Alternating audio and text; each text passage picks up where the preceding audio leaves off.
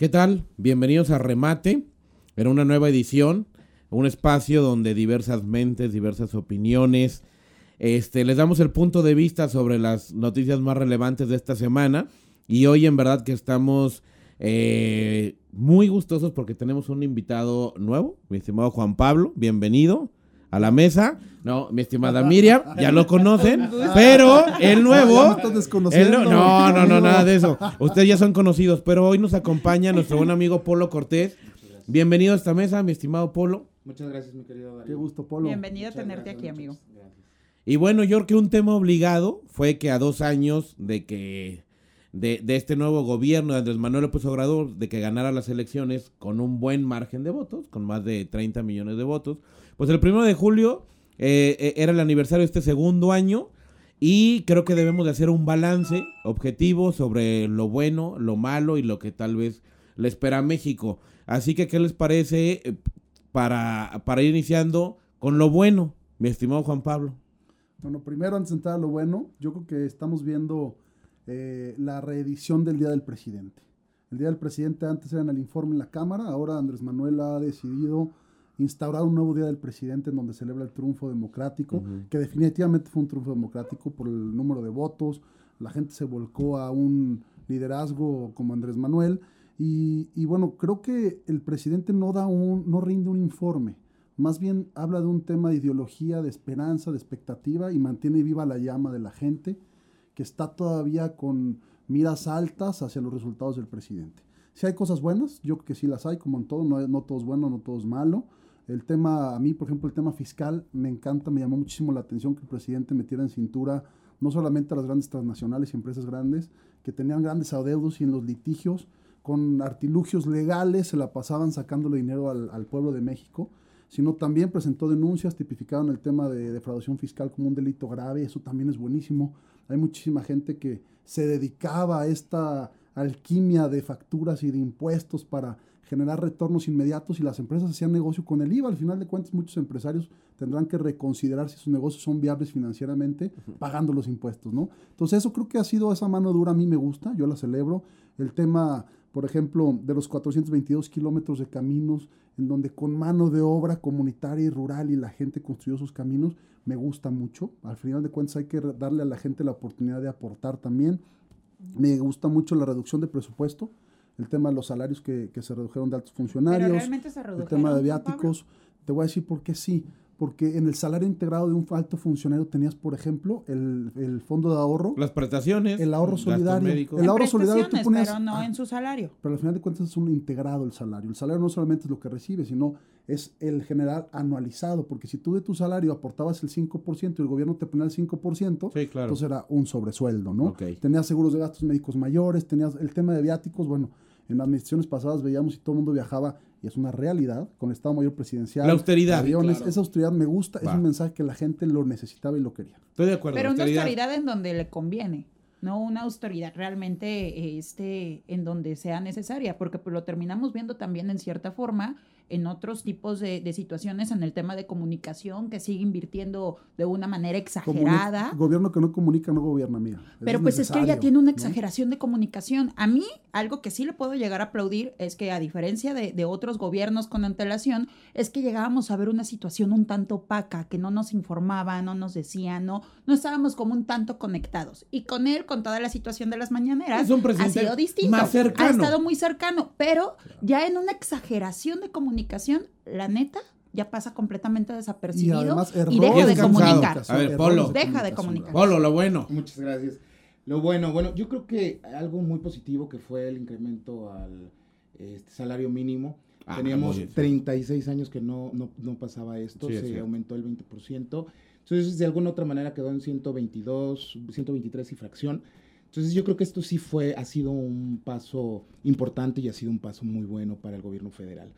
De ahí en más, digo, yo tengo mis reservas, este, sí creo que, hace falta mucho en estos dos años, hace falta que el presidente todavía eh, de, la parte de, la comunicación de las mañaneras de todos los días, es eh, un mensaje, pero un mensaje eh, muy poco objetivo, un mensaje muy confuso para muchos de los ciudadanos y creo que esa parte sí debería de ser como más objetiva. Creo que al revés, ¿no? Es muy claro para quien se lo para, Para, para quien le habla. Pues es que él está... Eso siempre, se lo voy a, siempre se lo voy a aplaudir. Sabe con quién debe de comunicarse y está en contacto con, la ciudadanía y con la población que debe regresamos al tema. Creo que al final eran cuatro grandes ejes, los que él presumía que era eh, corrupción, este, seguridad, ¿no? Austeridad. Entonces, creo que en austeridad hay un cierto consenso. En la parte yo también de empleo coincido, este creo que el salario mínimo y el, y el tema fiscal, que ojo, sí, bueno, es, muy distinto y sobre todo ahorita con la pandemia el, aumento de desempleo que hay. Sí,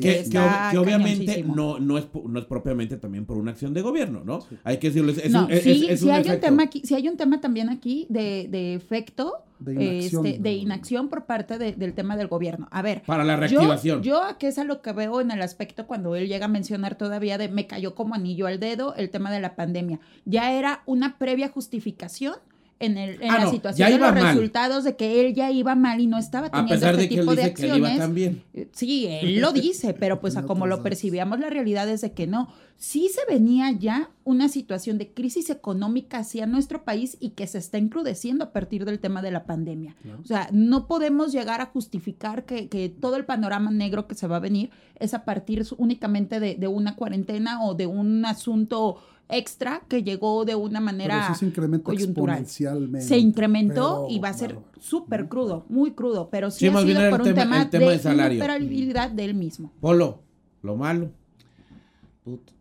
Eh, lo malo. Eh, se vale, amigo. perdón, ya, ya, Digo, eh, el tema del aeropuerto. Sí creo que ese es uno de los temas que más nos ha dañado en el país en cuanto a la economía. Han sido miles de millones de pesos que se han este, tirado por la borda, precisamente nada más por un capricho del presidente, ¿no?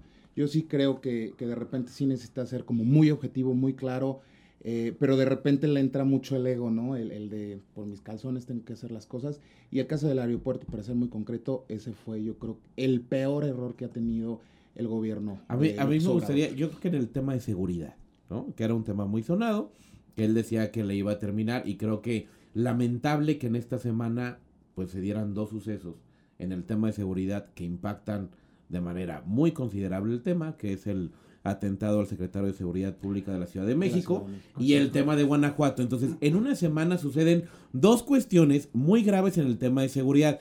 En el tema de seguridad hay avance, hay retroceso. Mira, yo creo que todo este tipo de situaciones se va a sentir ese tipo de sacudidas y aquí voy a enlazar un tanto con el comentario que mencionaba Juan Pablo, que eso yo también lo aplaudo en el tema financiero, ¿no? ¿Qué es lo que han realizado ellos a partir de la UIF? La congelación de varias cuentas bancarias que están relacionadas con el narcotráfico. De la, de la unidad de inteligencia financiera. Exactamente. Entonces, esto la realidad es de que siempre lo habíamos mencionado, o yo no sé, en, antes del, del programa con distintos amigos, entre esos ustedes lo habíamos platicado, de qué manera le podías dar en la torre al tema del narcotráfico a partir del bolsillo. Y nadie se había animado a hacerlo. Por supuesto, es de que aquí viene un resultado y que va a venir una sacudida en el tema de seguridad y este tipo de atentados.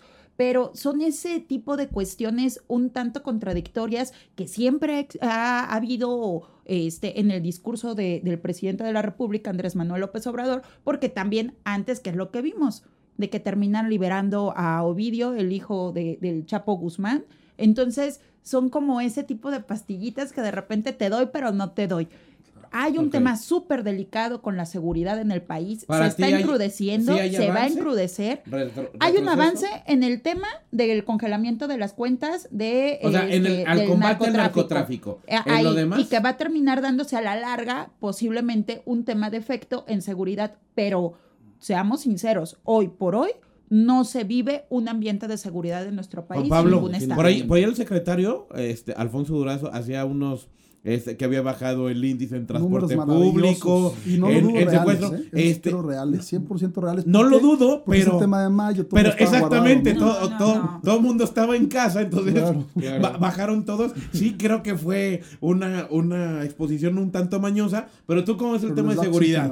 El tema de seguridad yo, yo sí creo que el tema de ataque a la estructura financiera del narco en México se ha venido trabajando. Este tema de la operación Agave Azul ya estaba en carpetas, ya estaba en proceso. Por una parte, pudiéramos pensar que la tenían guardada ahí en el cajón, o pudiéramos pensar que estaban estructurando y estaba un poco débil todavía. A mí lo que me preocupa con el tema de la inteligencia financiera es que se le dé solo un uso político, que no está de más porque se vale darle uso político a los logros y a los triunfos, pero cuando la visión de un triunfo político te nubla, entonces permites y dejas muchas ventanas abiertas y por eso hemos visto el tema de la mamá del marro, por eso vemos el tema de que en tribunales en dos o tres días les descongelan las cuentas. ¿Por qué?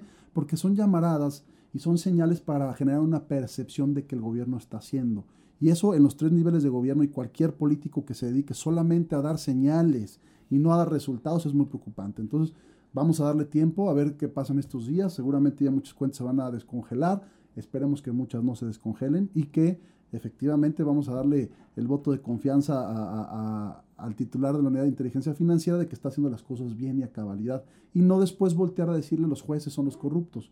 Porque si tú no armas bien una carpeta de investigación y llevas a cabo los procedimientos este, correctos, pues al final de cuentas el juez. Aquí, aquí lo complicado, creo yo, son los mensajes.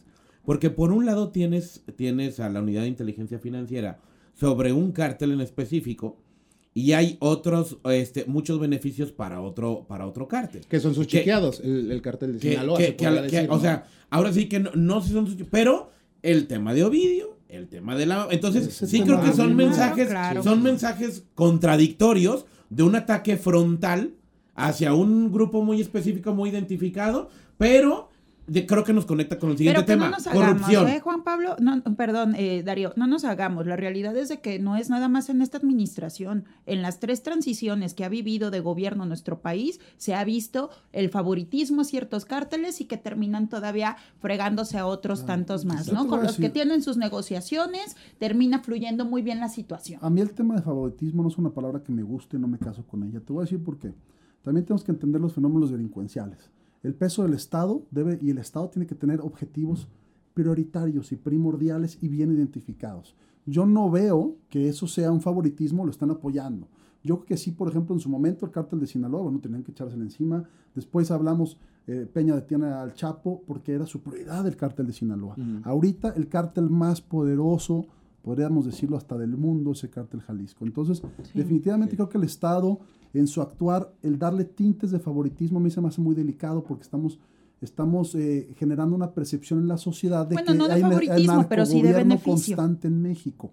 Hay un beneficio intrínseco en el ataque, porque digo, no es lo mismo defenderte de, los, de tus, de tus eh, enemigos del, del, mundo del narco, de la delincuencia, que defenderte de ellos y del Estado y de la Marina y del Ejército y de, de la unidad de inteligencia financiera, definitivamente. Pero a, a negocios de gran escala y de delincuencia organizada y tan organizada y que, traspasa fronteras, pues bueno, tendrán que ser objetivos prioritarios, definitivamente. Y acciones como la de Harfush, creo que es, muy delicado porque con esta visita a Trump, esperemos a ver si no los designan ya como narcoterroristas. Y entonces, si el gobierno de Estados Unidos se les va a echar encima al crimen organizado en México, porque estamos viendo actitudes de, guerrillas, de guerra de guerrillas, en donde están a lo mejor en las montañas escondidos y van y hacen ataques en, en público, altos funcionarios, y esa barrera que se cruza, lo vimos en Colombia con, con bombas, con muertes, con secuestros a senadoras, etc. etc. Sí, es una frente también delgadísima al Estado, ¿no? Y que ya ha estado sucediendo. Recordemos de que todavía hace, ¿qué será? Unos 15, 22 días apareció el cuerpo de una legisladora del Estado de Colima,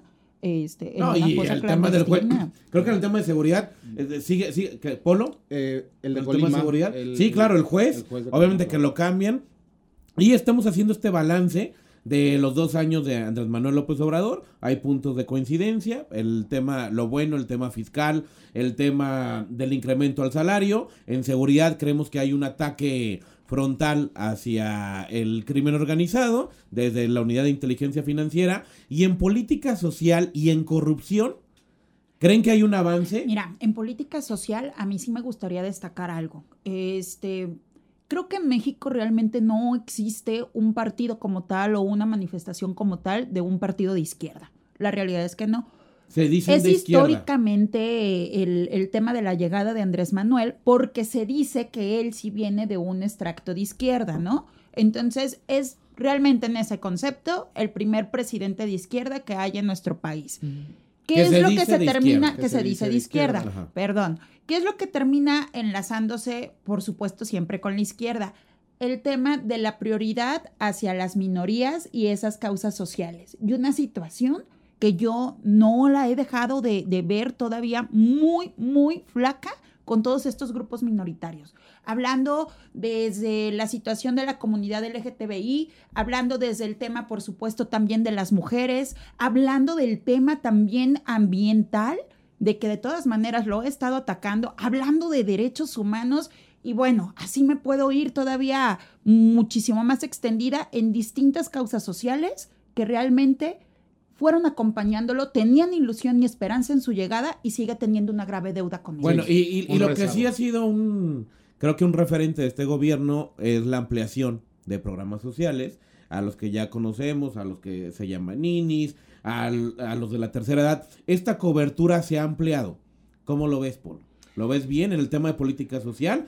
Que él, como sabemos, le habla a su base y sabemos que los programas sociales van dirigidos a ciertos grupos. ¿Cómo ves este tema? Mira, yo creo que está bien, digo, a fin de cuentas en la guerra y en el aborto todo se vale.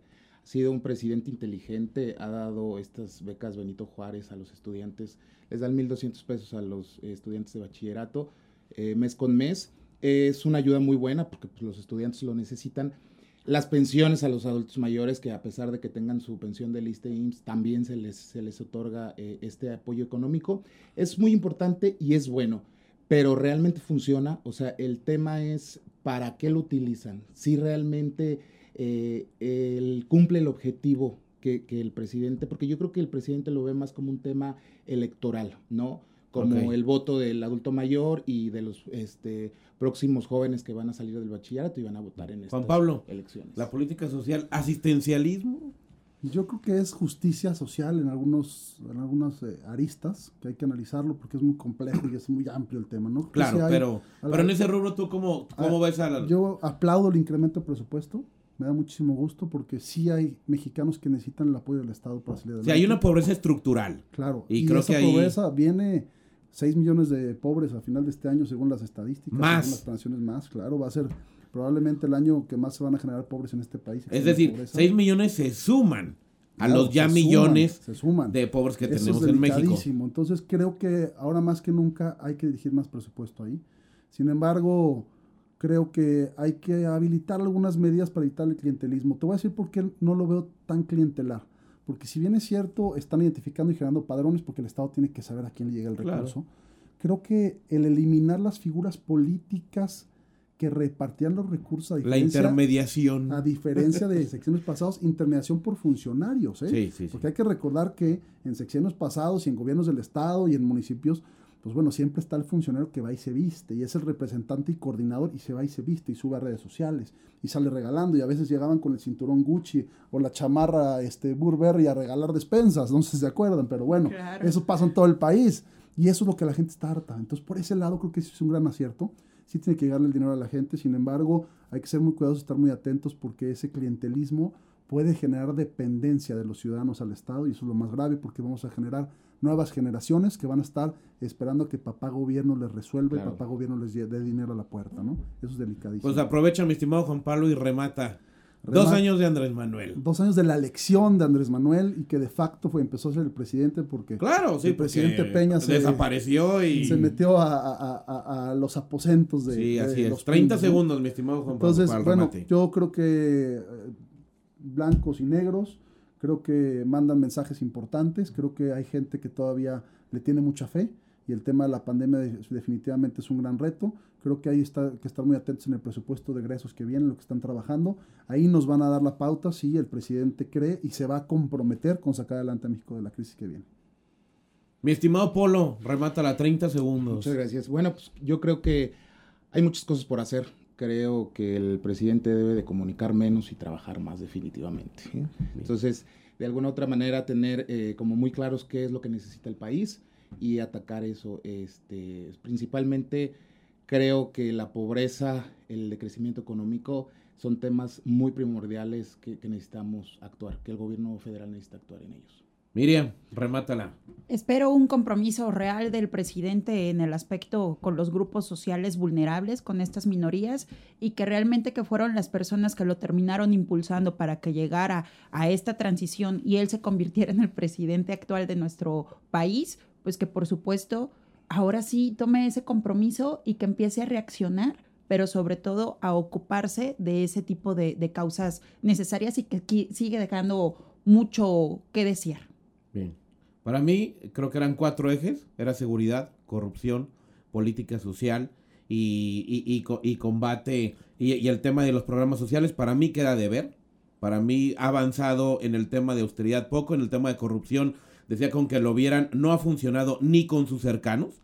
Y hay, y hay eh, Irma hay varios casos que ya se, da, ya se está dando cuenta de que con que él sea honesto, que la verdad también hay que decirlo, no hay una figura, no, se le ve honesto al presidente, pero no ha contagiado a los suyos, queda de ver en seguridad, queda de ver en ese, aún en el combate a la corrupción. Entonces, a dos años, el Andrés Manuel López Obrador, para mí, todavía sale debiendo. Regresamos al segundo bloque y que, que eh, está, va a estar bueno porque es la joya del neoliberalismo, pero es el, el, el gran salvavidas ante esta crisis. Regresamos al segundo bloque.